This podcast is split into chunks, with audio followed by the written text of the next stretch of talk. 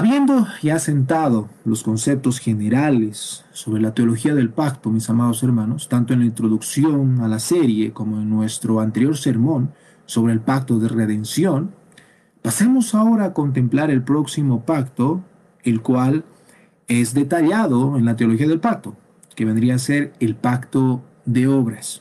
¿Sí? Y bueno, tenemos varias cosas que hablar y antes de comenzar, pues me gustaría simplemente eh, mencionarles que vamos a tocar temas puntuales. Cada uno de estos temas pueden profundizarse muchísimo más, muchísimo más. Hay escritos bastante largos, controversiales al mismo tiempo, pero creo que con lo que vamos a revisar en esta tarde es suficiente para tener una buena base para poder entender qué es el pacto de obras, ¿sí? Entonces, en ese sentido, mis hermanos, en esta tarde vamos a ver em, tres cosas y finalmente aplicando todo lo que vamos a, revisar. Primeramente vamos a ver una definición y algunas consideraciones iniciales con respecto al, pacto de obras.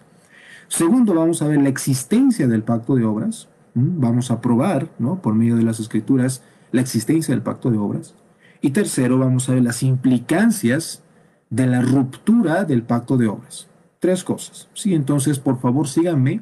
Son varias cosas que vamos a mencionar y eh, voy a intentar hacerlo con la mayor calma posible. ¿sí? Bien, para, la, para la, definición del pacto de obras voy a tomar dos definiciones, las cuales se suman de una forma bastante concisa. Eh, primero voy a tomar de los estándares de Westminster, voy a tomar el capítulo 7, el párrafo 2, que habla acerca del pacto de, de Dios con el hombre y que habla acerca del pacto de obras. Bueno, ¿qué es lo que dice? Eh, así dice eh, la confesión en el capítulo 2, en el, en el párrafo 2.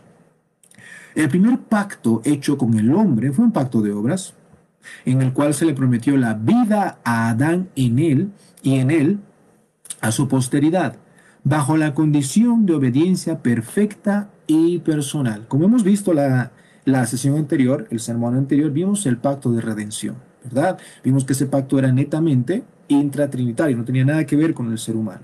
Pero ahora vamos a ver que hay un pacto, ¿no? Que tiene que ver con el ser humano. El primer pacto hecho con el hombre fue un pacto de obras, como dice acá, ¿no? La confesión.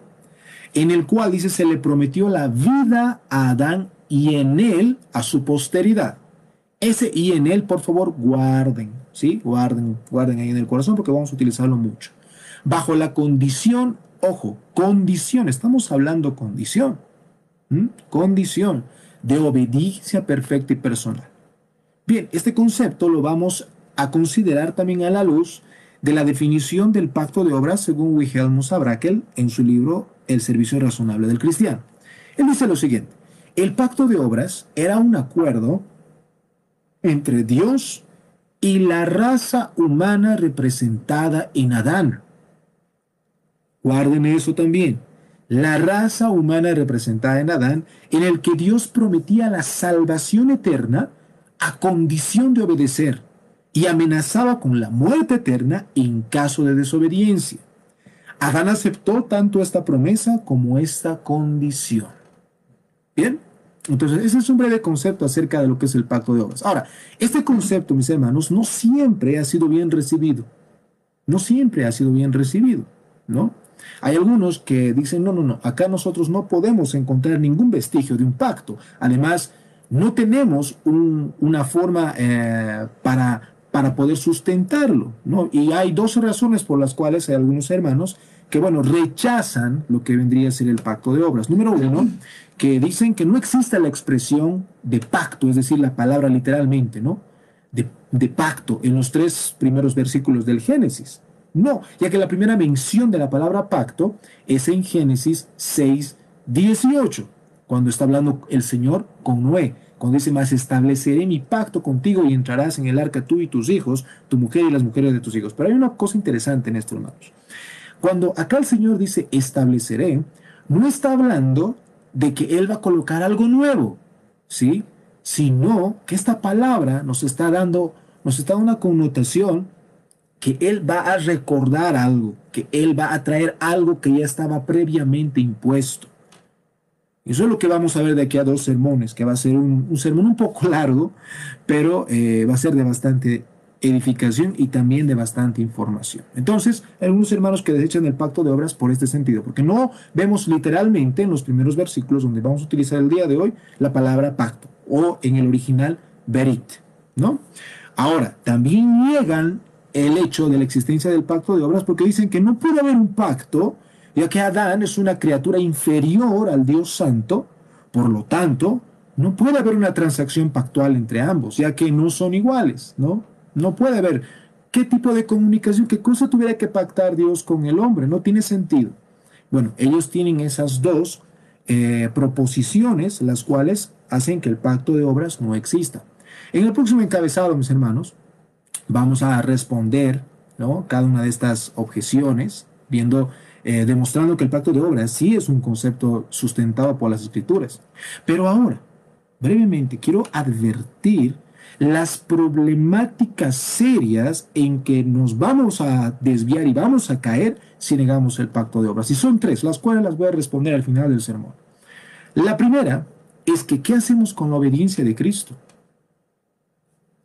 ¿A qué obedece Cristo? ¿Por qué obedecería Cristo? Segundo, la acabamos de leer Romanos capítulo 5. La relación que el apóstol Pablo hace entre Adán y Cristo, y en 1 Corintios 15 también. ¿Por qué el apóstol Pablo tuvo que hablar de Adán y por qué tuvo que hablar de Cristo? ¿Cuál, ¿Qué relación tuvieran estos dos? Y finalmente, el concepto de Cristo como mediador. Hermanos, si nosotros negamos el pacto de obras, caemos en una incongruencia teológica terrible, porque no sabemos cómo responder estas tres cosas. No tenemos una base sobre la cual poder explicar estas tres cosas, como vamos a ver y lo vamos a detallar en este sermón. ¿sí? Bien, pasamos al segundo encabezado, que es, el, que es el más extenso, por decirlo así. La existencia del pacto de obras. Bien, para ser más precisos, mis hermanos, debemos dirigirnos al pasaje en el cual nosotros encontramos la doctrina del pacto de obras. Acompáñenme, abran, abran sus Biblias, por favor. Génesis capítulo 2, versículo 16. Génesis capítulo 2, versículo 16 y 17. Así dice la bendita palabra del Señor. Y mandó Jehová Dios al hombre diciendo, de todo árbol del huerto podrás comer, mas del árbol de la ciencia del bien y del mal no comerás, porque el día que de él comiereis, ciertamente morirás. Ahora bien, como se evidenció en nuestra lectura que acabamos de dar, no encontramos la palabra pacto, ¿verdad? Y por ende algunos concluyen que acá pues no hay un pacto. Pero creo que ese no es un argumento, hermanos, para negar la existencia de un pacto en estos pasajes, ya que, escuchen esto por favor, la literalidad no desecha una enseñanza. Por ejemplo, una vez más, vuelvo a traer acá la doctrina de la Trinidad. Nosotros no encontramos la palabra Trinidad literalmente en la Escritura, ¿no? sino que la deducimos con respecto a la luz de varios pasajes en las cuales nos muestran que sí existe tres personas en la deidad. ¿Verdad? Ahora entonces, revisemos brevemente una vez más la definición de pacto, de pacto simplemente, y a la luz de ello vamos a definir la naturaleza del pacto de obras en estos pasajes. ¿Sí? Bien, un pacto. ¿Qué habíamos dicho en nuestra primera sesión que era un pacto? Bueno, un pacto es un acuerdo entre dos o más partes implicadas en donde, el en donde los participantes perdón, del pacto se comprometen a cumplir los términos establecidos sujetos a beneficios o penalidades. Eso habíamos quedado. Bien, ahora, a la luz de ese concepto, nos vamos a adentrar y vamos a buscar si es que en estos versículos encontramos pues un pacto. Y vamos a ver que sí. Veamos la naturaleza del pacto de obras. Bien, primero que nada hablemos de la relación especial entre Dios y el hombre. Los estándares de Westminster, eh, en, especial la confesión, comenzando con el séptimo, en el séptimo capítulo, dice de la siguiente forma. La distancia entre Dios y las criaturas es tan grande que aunque las criaturas racionales le deben obediencia a su creador, sin embargo, nunca tendrían disfrute alguno de Dios como bienaventuranza y galardón a no ser por una condescendencia voluntaria de parte de Dios, la cual le ha agradado expresar por medio del pacto. Bien, comencemos con esto, hermanos. Nosotros tenemos que entender que el hombre es creado a imagen y semejanza de Dios. No es otro animal más. ¿Sí? No es otro animal más. Si nosotros caemos en ello, hemos caído del cristianismo. Y tengo que ser enfático en esto, hermanos. ¿Por qué? Porque si nosotros desdeñamos la imagen de Dios del hombre, o sea, con respecto a la creación estoy hablando, pues nosotros nos estamos haciendo em, seres ¿no? que tienen vida, como los animales, pero no con un objetivo claro. La primera pregunta del Catecismo Menor de Westminster, la, pregunta más famosa entre los reformados es, ¿cuál es el fin principal del hombre? Ustedes ya me han respondido, ¿verdad? Aquellos que estamos llevando el Catecismo Menor, ¿no? Que es glorificar a Dios y gozar de Él para siempre. ¿De dónde sale todo eso? Pues de la relación especial entre Dios y el hombre. ¿Sí? Dios es el que condesciende de, una forma voluntaria para que este hombre, creado a imagen y semejanza de él, pueda tener bienaventuranza y galardón. ¿sí? Ahora, ¿cómo es que se ha dado esa relación entre Dios y el hombre? ¿Cómo es que se ha llegado a dar esa relación? Bien, nosotros tenemos que entender y traer a la mente lo que ya hemos visto en otro sermón, ¿no? Que el hombre, ¿sí? El hombre, al ser, como dice Génesis 1.26, entonces dijo Dios, hagamos al hombre a nuestra imagen, conforme a nuestra semejanza, y señoré en los peces del mar, en las aves de los cielos, en las bestias, en toda la tierra y en todo animal que se sobre la tierra.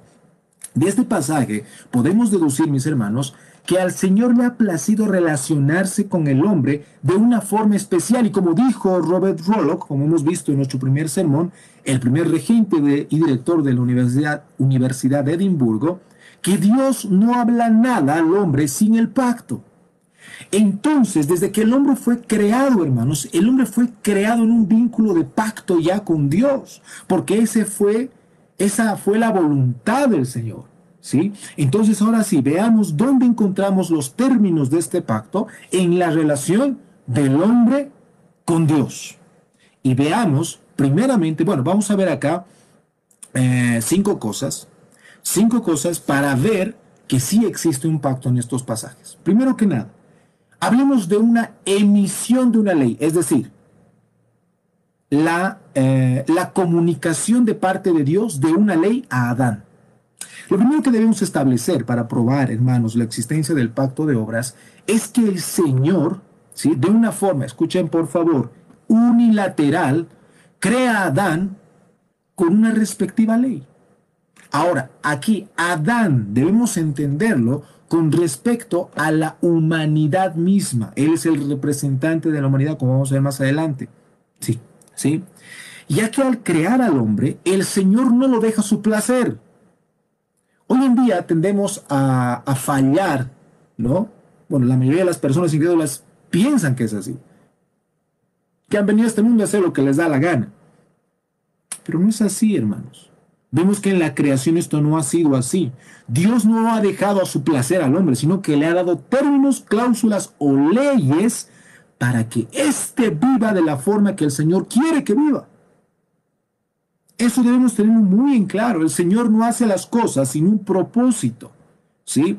Y ello lo vamos a encontrar en el pasaje que hemos leído en Génesis 2.16, donde leemos que y mandó Jehová Dios al hombre. Ahora, ¿hemos escuchado bien esa parte?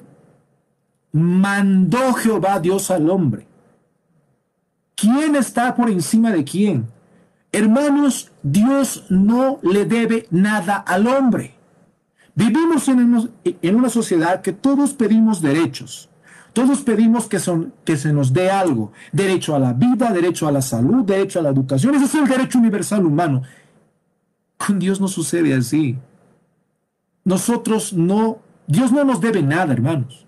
Él ha condescendido con el ser humano al crearlo. Y vamos a ver qué es lo que ha hecho el hombre con esa condescendencia el día de hoy. ¿Sí? Entonces, y mandó Jehová Dios al hombre. Él es el que manda. Él es el que ha impuesto las leyes, cómo el hombre debe vivir. Ahora, ¿qué ley le fue dada? Tal vez en este momento tu corazón te estás preguntando, ¿no vino la ley con Moisés después, allá en el Sinaí? ¿No leemos en la Biblia que y el Señor dio la ley al pueblo por medio de Moisés? Bueno, atiéndame muy bien, voy a ir un poco lento, pero quiero que me atiendan. A la luz de los pecados registrados después de la caída del hombre, por ejemplo, en sus hijos Caín y Abel, mentira y asesinato, se puede llegar a la conclusión que son los diez mandamientos los que el Señor selló en el corazón de Adán. ¿Y por qué les digo esto, hermanos? ¿Cómo sabía Caín que mentir a su hermano y asesinarlo estaba mal? ¿Quién le dio esa norma moral? ¿Quién de nosotros, y hablando naturalmente, porque la escritura dice que siendo nosotros paganos, somos ley para nosotros mismos según nuestra naturaleza. Eso es lo que dice la escritura. Entonces, a la luz de eso, mis hermanos, el Señor ha sellado, ¿no? Habrá que él dice algo muy interesante ahí. Él ha sellado los diez mandamientos en nuestros corazones. Primeramente, como, como estamos revisando ahora, esa emisión le fue dada a Adán directamente a él. Entonces, Adán sabía qué es lo que tenía que hacer. ¿Sí? Sabía que lo que tenía que hacer. Y como vimos en el concepto de pacto, la ley de vida, ¿sí? Que le dio Dios al hombre son los términos del pacto. ¿Se entiende? Entonces, la ley que el Señor le ha dado a Adán son los términos del pacto. Eso es lo que tú debes hacer, Adán, le dice. ¿No? Al Creador, mis hermanos, le ha placido entrar en un pacto con el hombre en el cual es Dios quien da los términos del pacto, como en los antiguos tratados de vasallaje, como hemos visto, ¿se acuerdan? Cuando vimos que es el, el rey superior el que daba todas las cláusulas y los de abajo, los inferiores, simplemente tenían que obedecer. Pues así fue, así fue, ¿no? Ahora, quiero detallar algo importante aquí. Resulta de que Adán estaba en una disposición y en una posición favorable. Para él esto no era nada difícil, hermanos. ¿Sí? Nada difícil. Él todavía no había caído. No había caído del estado original en el, en el cual fue creado. No. Él sabía que era bueno y que era malo, por si acaso. Pero él no había experimentado la maldad. Entonces, esto es muy importante que nosotros empecemos a detallarlo cada vez más. ¿sí? Entonces, en esa conclusión existe un pacto, mis hermanos, existe un pacto, ¿no? Ahora, vamos a pasar a, revisar los beneficios y penalidades del pacto, porque justamente en nuestro concepto vimos de que un pacto, ¿no? Es un acuerdo entre dos o más partes, aquí vemos a Dios y al hombre, en donde los participantes del pacto se comprometen a cumplir términos establecidos. Dios pone su ley y pone los términos que vamos a ver en un momento, y Adán no tenía otra opción, hermanos, porque era la criatura de Dios, es la criatura de Dios, es la creación de Dios. Él no puede decir, no, no quiero. No puede, porque naturalmente Él desprende su vida y todo lo que correspondería en beneficios del hombre a Dios mismo, porque Él es su hacedor. El Salmo 100 dice, nosotros no nos hemos hecho nosotros mismos, fue Jehová Dios quien nos hizo. Entonces, eso quiero dejar bien en claro. Bien, pasemos a ver entonces ahora los beneficios y penalidades que, que caracterizan a un pacto. Bueno, primero vamos a ver la promesa de felicidad. Implícitamente encontramos que el Señor promete vida a cambio de obediencia. ¿Sí? Esto concluimos del pasaje de Génesis 2.17. Así dice la palabra del Señor. Génesis 2.17. Mas del árbol de la ciencia del bien y del mal no comerás, porque el día que de él comiereis, ciertamente morirás. Bueno, acá no vemos nada de promesa de felicidad. Pero seamos un poco más razonables, mis hermanos. Si la muerte vendría con la desobediencia, con la obediencia, su antónimo, pues vendría la vida. Es más, el Señor nos dice en pasajes anteriores que Él había puesto en el centro del jardín del Edén el árbol de la vida, el cual, y para aclaración desde este momento, Adán nunca tomó de él. No se nos dice la escritura que él ha tomado del fruto del árbol de la vida, como lo vamos a ver más adelante. ¿Sí? Ahora, el beneficio entonces de la obediencia, obediencia a los términos del pacto, sería la vida. Adán estaba completamente habilitado una vez más para cumplir los términos del pacto. Fue creado en santidad y perfección. Para, él esto era sencillo, mis hermanos. No es como en el caso de nosotros, ¿verdad? Que los mandamientos del Señor no son gravosos, son gravosos para nosotros. Para él no fue así porque él, estado, él estaba en un estado de santidad y perfección. ¿sí? Ahora, pasemos a hablar, ya hemos visto la promesa de felicidad, ahora veamos la amenaza de la condenación. Ahora bien, el término explícito del pacto de obras está en el mismo pasaje de Génesis 2.17, en el cual leemos la penalidad de la transgresión o la violación del pacto, a saber, la muerte. Eso es lo que dice Génesis 2.17. Mas del árbol de la ciencia del bien, del mal no comerás, porque el día que del comieres, ciertamente morirás. Ah, entonces el beneficio, ¿cuál era el beneficio de obedecer al Señor? ¿Cuál era el beneficio?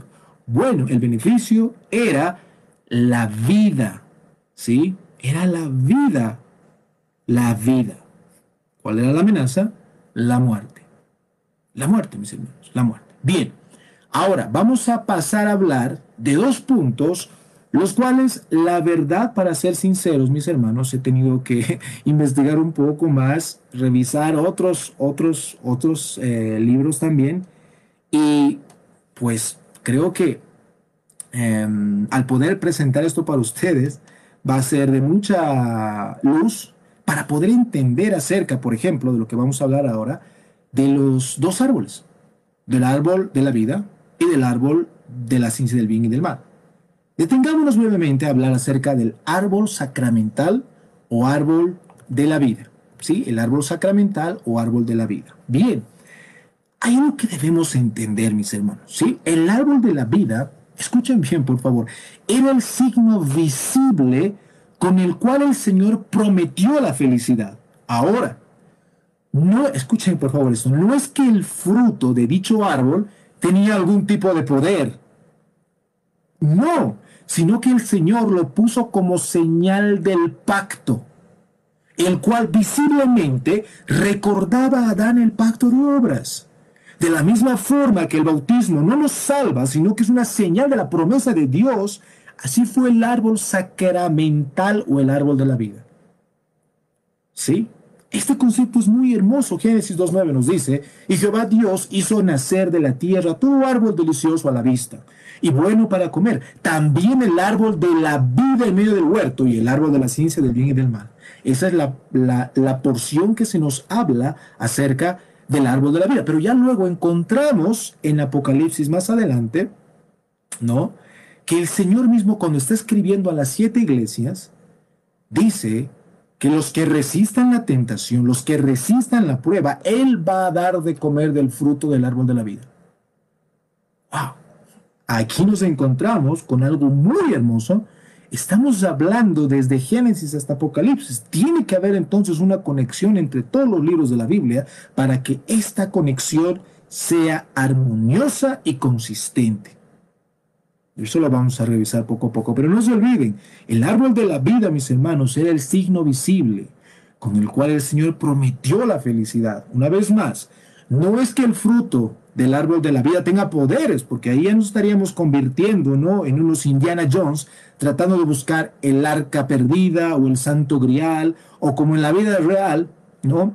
Em, este oficial de la Alemania nazi, Himmler, eh, buscaba todas estas reliquias porque él pensaba que al juntarles iba a tener algo de, poderes y demás. Eh, no, hermanos, los cristianos no creemos en eso. ¿sí? Nosotros no creemos en eso. Bien, ahora, el árbol de la ciencia del bien y del mal, o como también es, conocido entre los teólogos, el árbol probatorio. Hermanos, al Señor le había placido probar al hombre con respecto a su, a su obediencia mandándole explícitamente a no comer del árbol de la ciencia del bien y del mal bajo pena de muerte. Ahora bien, esta prueba, como les he dicho, era fácil para Adán porque no tenía ninguna inclinación a la desobediencia. Pero sí tenía una voluntad mutable. Mis hermanos, si nosotros vamos a hablar el momento y el lugar adecuado de un libre albedrío es acá. Adán tenía toda la libertad de comer o no comer. Y juzguen por ustedes mismos. ¿Qué hizo con ese libre albedrío? De igual forma, mis hermanos, el fruto del árbol probatorio no tenía algo mágico en su esencia. ¿sí? Por favor, no pensemos, como a veces vemos en las películas, que justo cuando ha comido, ¿no? Este, algo entró. No, no, eso no es así. No es así, no es así. Sino que fue el medio probatorio de Dios para el hombre. ¿Sí? El escandaloso fracaso de Adán y Eva llevó a la caída del hombre del estado en que fue creado, mis hermanos. Se rebelaron contra el Creador y contra su pacto. Bien, hasta acá entonces el segundo encabezado. Hemos probado la existencia del pacto de obras por medio de estos pasajes y hemos visto que este pacto es tan importante porque, y hemos visto al inicio, de que sin explicar esto no vamos a poder explicar más adelante la obediencia de Cristo, la mediación de Cristo, ¿no? La relación entre Adán y Cristo. Pero bien, hasta acá entonces viendo el pacto de obras en el Génesis. Podríamos mencionar también eh, eh, Oseas 6.2, donde se nos menciona de que... Vamos a leer la palabra del Señor. Acompáñenme por favor a Oseas capítulo 6, versículo 2. Oseas capítulo 6, versículo 2.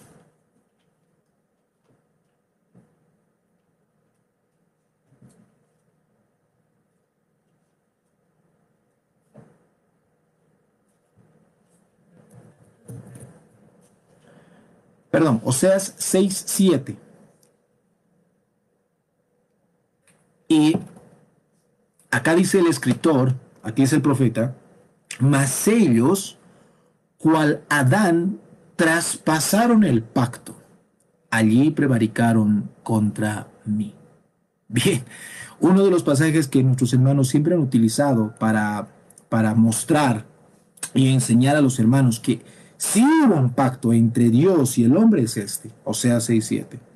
Aquí se nos dice de que así como los, los israelitas habían transgredido las leyes del Señor, habían dejado el pacto de Dios, cual Adán. No estaba haciendo la comparación a lo que Adán hizo en el Edén. Bien, ok. Veamos entonces en tercer lugar las, implicas, las implicancias ¿sí? de la ruptura del pacto de obras. Ahora sí, debemos analizar lo siguiente. Tres preguntas les voy a hacer. La primera, ¿afectó esa ruptura del pacto solo a Adán? Segunda pregunta, ¿En qué desencadenó esta violación del pacto? Y tercera pregunta, ¿existe alguna forma de salir de este pacto? Bien, comencemos. Para responder estas preguntas debemos revisar algunos conceptos muy importantes. Primero que nada, para responder a nuestra primera pregunta, si afectó esta ruptura del pacto solo a Adán, primero quiero mencionar eh, la controversia que se desató entre Agustín y Pelagio allá en el siglo IV, ¿no? Cuando Pelagio prácticamente quitó la culpa humana de su actualidad con la de Adán. O sea, él separó por completo. Él dijo, no, lo que Adán hizo es lo que él hizo. Lo que nosotros hacemos es lo que nosotros hacemos. Son dos cosas muy distintas. El hombre nace completamente inocente, el hombre nace completamente bueno, es la sociedad es el pecado externo, son las cosas externas las que perjudican y pues desdeñan tristemente al hombre. Eso es lo que se llama Pelagio. Por eso Agustín fue uno de sus oponentes acérrimos a ello. Y él dijo, no es así. El hombre ya nace, ya nace con una naturaleza pecaminosa. Pero ahora sí la pregunta, yendo un poco más allá, es, ¿cómo ¿Cómo sucede esto? Miren, Romanos 5.12 dice, por tanto como el pecado entró en el mundo por un hombre, y por el pecado la muerte, así la muerte pasó a todos los hombres por cuanto todos pecaron. Romanos 5, 18. Así que como para la transgresión de uno vino la condenación a todos los hombres, de la misma manera por la justicia de uno vino a todos los hombres la justificación de vida. Ahora, hermanos, ¿cómo sucede esto? ¿Cómo Dios puede hacernos culpables de algo que no hicimos? ¿Tomamos el pecado de, nuestros padres? yo recuerdo un sermón que el hermano Sergio predicó, que el, el padre no, o perdón, el hijo no llevará el pecado del padre ¿O cómo es que todos pecamos? ¿O cómo podemos ser justificados por la justicia de otro, en el caso de Cristo? ¿Cómo sucede eso? ¿Cómo pasa todo eso? Esta ha sido una, una discusión a lo largo de la historia de la iglesia bastante grande, hermanos. ¿sí? Pero brevemente voy a tomar eh, los conceptos em, más representativos ¿no? con respecto a la explicación de este dilema. Bueno, todo partiría de cómo es que nosotros venimos a ser. Acá hay dos escuelas. La escuela reformada, la cual es creacionista, que quiere decir, no me estoy refiriendo a la creación de los seis días, ¿no? Sino me refiero a que Dios crea el alma de cada individuo al nacer. Y la posición traducionista, la cual enseña que nosotros tomamos del alma de nuestros padres. ¿Sí? Eh, como les dije al principio, no vamos a poder cubrir todo por cuestión de tiempo y por cuestión, obviamente, de querer cubrir más cosas. Pero ya voy definiendo, ¿sí? La tradición, bueno, perdón, no la tradición. La posición reformada es que somos creacionistas. ¿Y por qué? Ahora, ahora voy a explicar el por qué. De estas dos posturas vienen dos cosas, las cuales voy a tomar Mm, dos conceptos, o sea, los conceptos los voy a tomar de dos teólogos. El primero acerca del realismo, voy a hablar, acerca, voy a hablar lo que Sproul habló acerca de la transmisión del pecado. Y del federalismo voy a hablar lo que Hardus Boss habla acerca de la posición federal. ¿Sí? Bien, ¿qué dice el realismo? Voy a leerlo, escúchenlo, escúchenme por favor.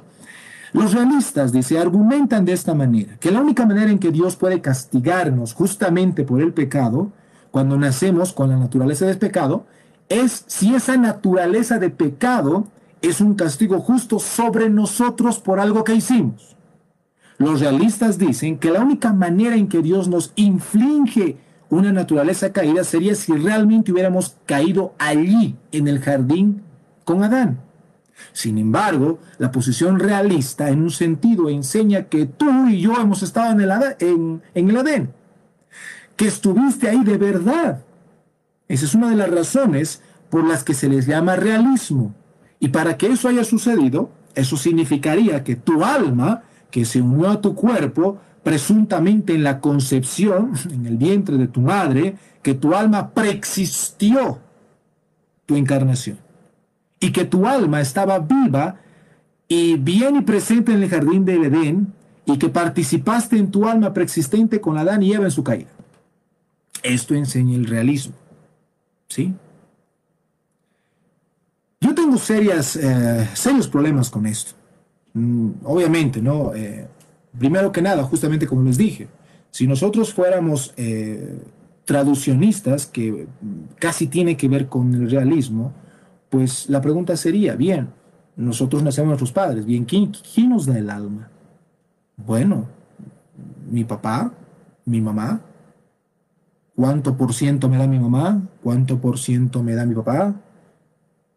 ¿O solamente me da mi papá? ¿O solamente me da mi mamá su alma? Pero aquí caemos en un error de Rafael.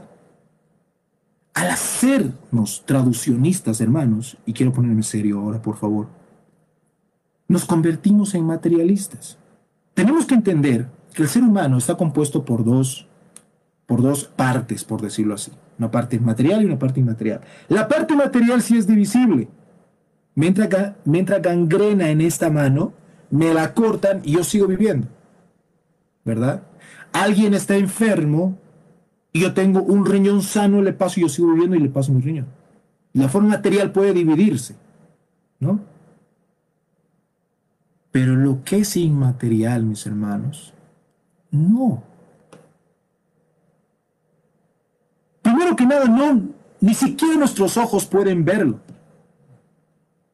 No podemos sacar un concepto claro Pero es evidente, hermanos, es evidente que lo inmaterial no se puede dividir. Porque no es materia. ¿Me entienden? Por eso el traduccionismo tiene serios problemas. Y en el caso del realismo lo mismo, porque estaríamos, estaríamos hablando de la preexistencia del alma, lo cual nos desembocaría en otras cosas más que no lo vamos a tocar en este sermón. Pero ahora sí pasemos a hablar acerca del federalismo. El federalismo. Guillermo Rosbaud dice lo siguiente, ¿no? La teoría federal que al postular un pacto de obras hace que Adán nos represente en su prueba, como consecuencia de la cual su pecado se convierte legalmente en nuestro pecado, a esto se le llama imputación inmediata. Entonces, hermanos, somos representados en Adán. No es que preexistimos en Adán, sino que Él, siendo la cabeza de la raza humana, fue nuestro mediador en el pacto de obras y su desobediencia nos hace inmediatamente culpables judicialmente ante Dios como quebrantadores del pacto. Entonces, así como en una federación, por eso se, utiliza esta palabra eh, em, federalismo o federe, que también tiene que, tiene, tiene que ver con el pacto. ¿Por qué? Porque nosotros conocemos las federaciones en la actualidad, ¿verdad? Nosotros vemos bastantes injusticias en las federaciones. Las cabezas de las federaciones dicen, bueno, tienen que hacer esto. Ni siquiera les preguntan si ellos están de acuerdo o no. Ellos deben hacer y tienen que hacerlo. Ahora nosotros como raza humana, hermanos, tenemos que estar bien claros en esto. Nosotros pertenecemos a una sola raza. Es la raza humana. No existen más razas. No existen más razas. Tenemos distintos tonos de piel, tenemos distintos tonos de ojos, distintas alturas, distintos cabellos, pero somos la raza humana. Única, una, única raza. Ahora, siendo de esta forma, o vamos a ser realistas o vamos a ser federalistas. Personalmente, la posición, y claramente a todo lo que nosotros podemos ver, según las escrituras, es que la posición federal, la posición representativa, es la más aceptable según las escrituras. ¿Por qué? Porque en cierto sentido, mis hermanos, sí, en cierto sentido, lo que Adán violó, ¿sí? Ese pacto, al hacerlo, su mismo nombre, que representa a la humanidad, Adán,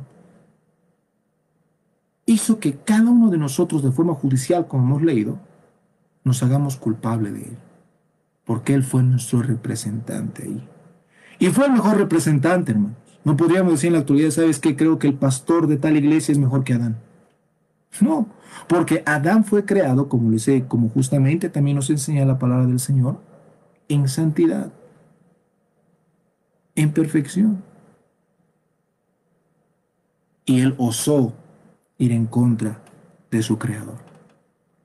Hermanos, es la representatividad, no la preexistencia, la que nos hace culpables del pacto violado. ¿Sí? Bien. Ahora, hablemos de, nuestra segunda pregunta. Eh, ¿En qué desencadenó esta violación del pacto? Y aquí tenemos que hablar de la muerte como el signo de la desobediencia. Hermano, mi hermano, cuando tú ves a una persona morir, lo primero que debe venirte a la mente es el pacto de obras roto. Que no se te venga a la mente injusticia, que no era el momento, que por qué Dios. No, no, no, no. Debe venirte a la mente la ruptura del pacto de obras, la violación de la ley de Dios dada al hombre. Eso es lo que ocurría. Eso es, perdón, lo que iba a ocurrir si nosotros desobedecíamos a nuestro Dios. Es por eso. Vamos a meditar en estas preguntas. Primero que nada, ¿cuál fue la pena o castigo amenazado por el incumplimiento del pacto de obras? Bueno, el castigo que se amenazaba con el incumplimiento del pacto de obras era la muerte, como acabo de decirte. Porque dice Génesis 2.17, el día que de él comiereis, ciertamente morirás. Romanos 6:23. La paga del pecado es muerte. Muerte. ¿Por qué morimos? Porque hemos roto el pacto de obras. Esa es la respuesta bíblica. Ahora, pregunta, ¿que la muerte fue la que Dios amenazó como el castigo del pecado? La muerte, dice que Dios, ¿cuál fue la muerte que, que, Dios amenazó como castigo del pecado? Perdón. La muerte que Dios amenazó como castigo por el pecado del hombre fue de la siguiente forma. Muchas veces nos, hemos preguntado esto.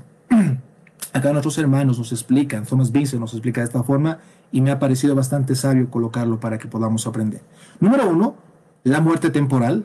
Número dos, la muerte espiritual. Y tres, la muerte eterna. ¿En qué consisten estas tres? La muerte temporal. La muerte temporal consiste en la separación del alma del cuerpo, ¿no? Este hombre era responsable el día que comió del fruto prohibido y no antes. Resulta de que Adán sí murió. No lo vemos ahora allá por el, por el Tíbet sentado como, como, como un, uno de esos iluminados y decir, Adán sigue vivo, sigue, este, sigue ahí, anda a preguntarle cómo fue la, la creación. No, él murió. Él murió. Pero ¿qué más? ¿Qué tipo de muerte también? La muerte espiritual. Y la muerte espiritual consiste en la separación, escucha bien, del alma de Dios y la pérdida de la imagen de Dios, mis hermanos. Esto me ha tenido rebotando durante toda esta semana. ¿Sí? La pérdida de la imagen de Dios. Este término ha sido bastante rebatido entre los teólogos y entre los hermanos en el pasado y lo sigue siendo hasta el día de hoy. ¿No?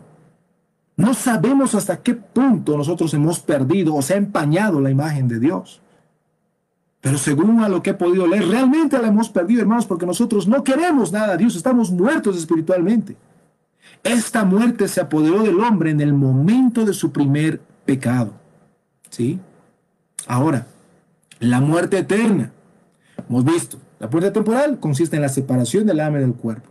La muerte espiritual es la separación del alma de Dios mismo.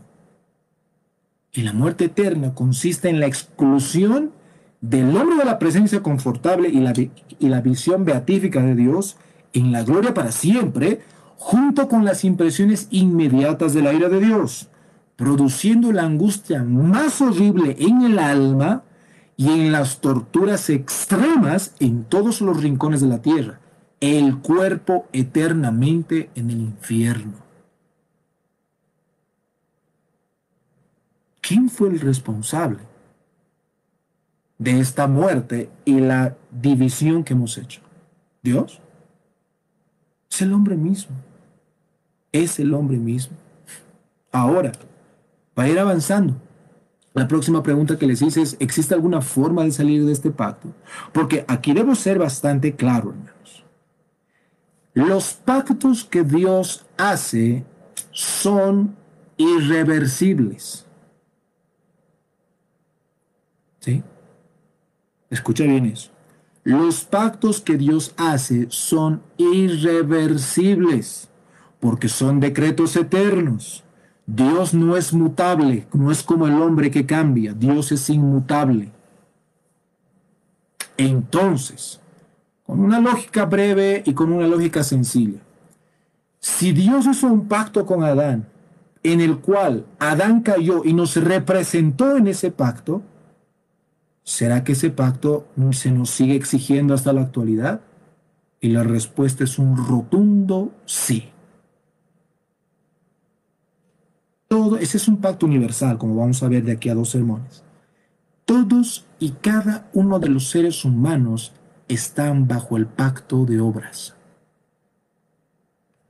Ahora la pregunta es, si Adán no pudo cumplir el pacto de obras, ¿Pueden pensar en alguna persona fuera del Señor Jesucristo que haya cumplido el pacto de obras? Si Adán, siendo nuestro mejor representante, perfecto, santo, viviendo en el Edén, escuchando a Dios, teniendo una visión beatífica de Él, estando con todos, con todos los beneficios, ojo, sin todavía haber pasado la prueba y tomar del árbol de la vida, porque no tomó del árbol de la vida, mis hermanos, no está registrado eso. Por eso, cuando es echado del jardín del Edén, ¿qué sucede? Señor dice, no vaya y que eche mano del jardín, del, perdón, del árbol de la vida. ¿Y qué hace? Pone una, una espada y querubines para que no vuelva a ingresar. Se le quitó ese privilegio que él tenía. Si Adán, estando en ese estado, no pudo, no pudo, nosotros podemos. Ahora quiero que vean lo necio que es pensar que el ser humano puede ganarse el favor de Dios por sus obras. Aparte de necio delante de los ojos de Dios, eso es ridículo. Nadie puede hacer eso. Nadie. El pacto de obras, como hemos visto, es obediencia perfecta, porque Adán fue echado por cuántos pecados del, del, Por uno. Tú eres obediente perfectamente pero Dios te exige ese pacto. Dios te sigue exigiendo ese pacto hasta el día de hoy. Mira cómo vas a morir. Ahora, pregunta, ¿existe alguna forma de salir de este pacto? Mm, si yo no puedo, entonces ¿cómo? Bueno, el pacto de gracia es la única salida. Al principio del sermón, ¿sí? Habíamos nombrado tres problemáticas de negar el pacto de obras y llegó el momento de responderlas. Número uno, la obediencia de Cristo. ¿Por qué Cristo tuvo que obedecer? ¿Qué necesidad tenía que Él obedezca? Ninguna, ¿verdad?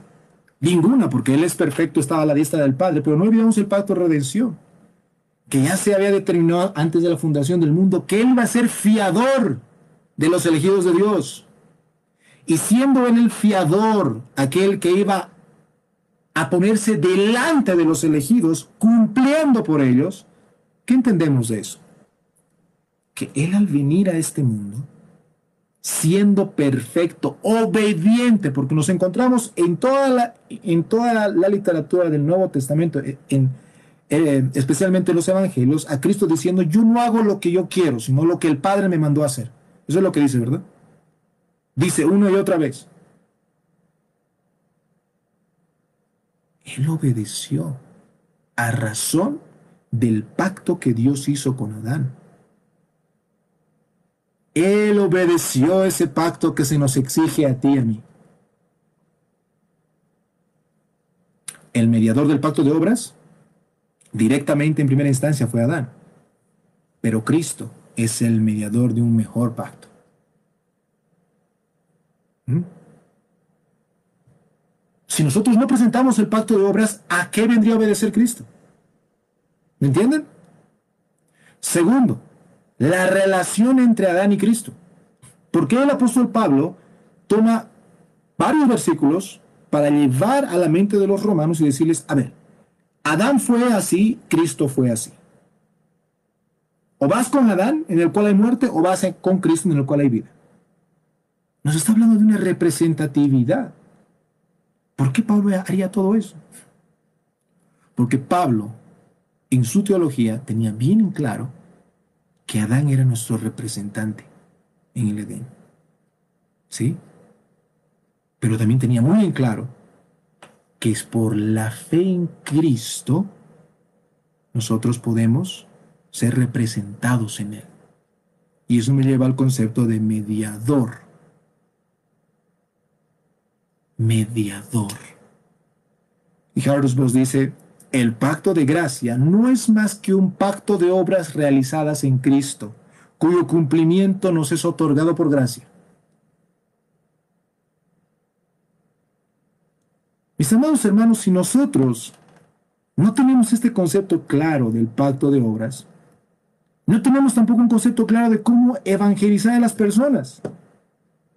Tú vas y dices, sabes que Cristo, tú necesitas a Cristo. ¿Por qué? Porque, porque has pecado. Ya.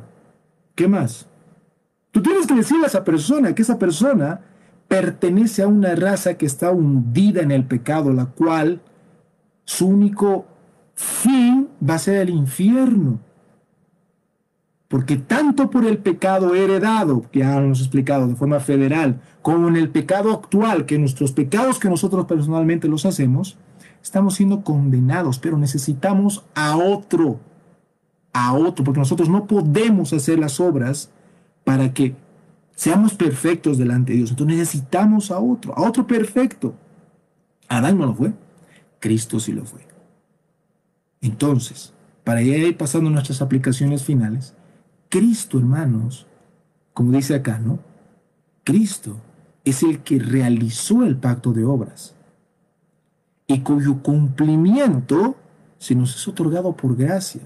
Por gracia sois salvos por medio de la fe, y esto no de vosotros, pues es un don de Dios, no por obras, para que nadie se gloríe. Ahora entienden, hermanos, por qué el pacto de obras nos muestra y nos muestra el camino hacia el pacto de gracia, y aquí nos ha dejado como en un punto suspensivo para el, para el, para el, para el próximo sermón. Ahora, bien, quiero saber más de ese pacto de gracia. Lo vamos a hacer la próxima semana. Pero hoy hemos dejado en claro qué es el pacto de obras. ¿Mm? ¿Qué es el pacto de obras? Si nosotros leemos una vez más la definición, ahora vamos a entenderlo mejor. Dice, el pacto de obras era un acuerdo entre Dios y la raza humana representada en Adán, ¿eh? representada en Adán, en el que Dios prometía la salvación eterna a condición de obedecer y amenazaba con la muerte eterna en caso de desobediencia. ¿No es así? Sí es así. Nosotros tenemos salvación eterna por la obediencia y los méritos de Cristo. Y tenemos la amenaza hasta el día de hoy de la muerte eterna por nuestra desobediencia. Adán aceptó tanto la promesa como, esta condición. Adán cayó escandalosamente y miserablemente en el Edén, pero Cristo comenzó su sufrimiento en el jardín, no del Edén, de Getsemaní, diciendo, no sea lo que yo quiero, Padre, sino lo que tú. E hizo la voluntad del Señor. Aquello que ni tú ni yo podemos hacerlo. Breves aplicaciones. Dos, tres, sencillas. Primero, hermanos, una vez más, debo ser enfático, no podemos ser libres del pacto de obras. Como seres humanos, descendientes, hijos de Adán, no podemos ser libres del pacto de obras porque hasta el día de hoy, sí, ese pacto fue hecho con nuestro primer padre y se nos exige hasta el día de hoy. Yo te pregunto, tú que sigues confiando en ti mismo, sigues confiando en tus sueños, en todas esas cosas que tú pretendes que tienen sentido para tu vida, ¿dónde vas a terminar? ¿Dónde vas a terminar? Hoy no hemos hablado de la caída como tal, simplemente la hemos nombrado. Porque para hablar de la caída como tal, mis hermanos, tuviera que es otra serie también. Pero lo que sí quisiera que nosotros apliquemos en este tiempo ¿no? Es lo siguiente. Es que el primer pecado no fue el orgullo, mis hermanos. El primer pecado fue la incredulidad al Señor y la fe en la serpiente. ¿Qué hizo el hombre? Desconfió de Dios. La serpiente atacó directamente a la palabra del Señor. ¿Y qué hizo el hombre? Le creyó. Entonces, ese primer pecado, la incredulidad, la incredulidad. Entonces, si nosotros aplicamos esto a nuestra vida, mis hermanos, simplemente pónganse a pensar. ¿Sigue o no sigue siendo ese pecado el más destacable? Y hasta que llega a ser el pecado imperdonable. Sí, la gente hoy en día no quiere creer. Prefiere creerle a la serpiente, la cual, al igual que en Mateo 4, ofrece a las personas riquezas, poder, todo lo que tiene que ver con las cosas visibles. Pero yo, yo les hago recuerdo, mis hermanos, nosotros andamos por fe, no por vista. Pero por la fe en quién? Por la fe en el Hijo de Dios. Por eso es la fe tan importante. La fe proviene del Señor mismo. ¿Y cómo se nos, cómo se nos brinda que nosotros podamos tener esa fe? Por medio de la palabra del Señor. Nosotros no estamos sin pecado.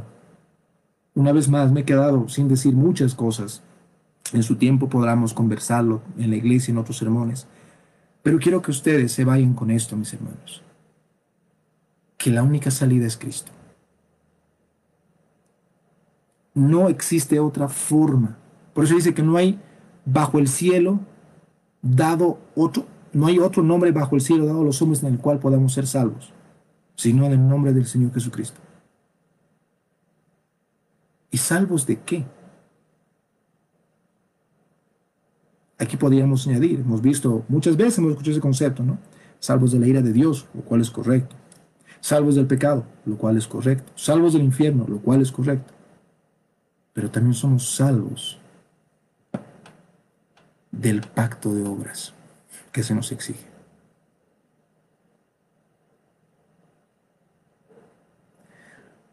Juan 14, 6 dice, ahora quiero que entiendas a la luz del pacto de obras esto. Jesús dijo, yo soy el camino, la verdad y la vida. Nadie viene al Padre sino por mí. ¿Tiene más sentido? Y yo soy el camino. No hay otro ser perfecto que haya cumplido el pacto de obras que Dios ha, impuesto a la humanidad, solo Cristo. Y la verdad, en él no hay engaño ni sombra de variación. No es como Satanás que es asesino y mentiroso desde el principio. Y la vida. ¿Notaste que vimos que la muerte es la señal de la ruptura del pacto de obras? La vida está en Cristo. La promesa de la resurrección, la promesa de la vida eterna está en Él.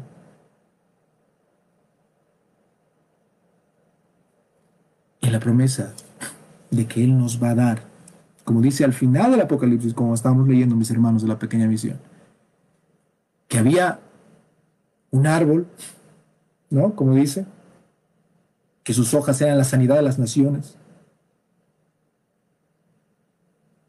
Y ese árbol, pues es el que representa la vida eterna dada por Cristo.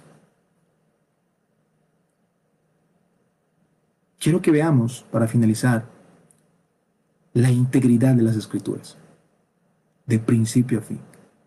No son series desconectadas. Es una sola historia. Y nosotros necesitamos entender que para ser libres del pacto de obras, necesitamos un nuevo pacto, el pacto de gracia, que se nos fue dado en Cristo Jesús. No estás en Cristo, estás fuera del pacto de gracia y Dios te está exigiendo el pacto de obras. ¿Seguirás ahí?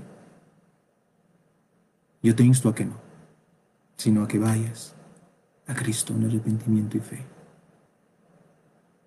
Hagas de del Dios de la Biblia tu Dios y lo ames por medio de Cristo.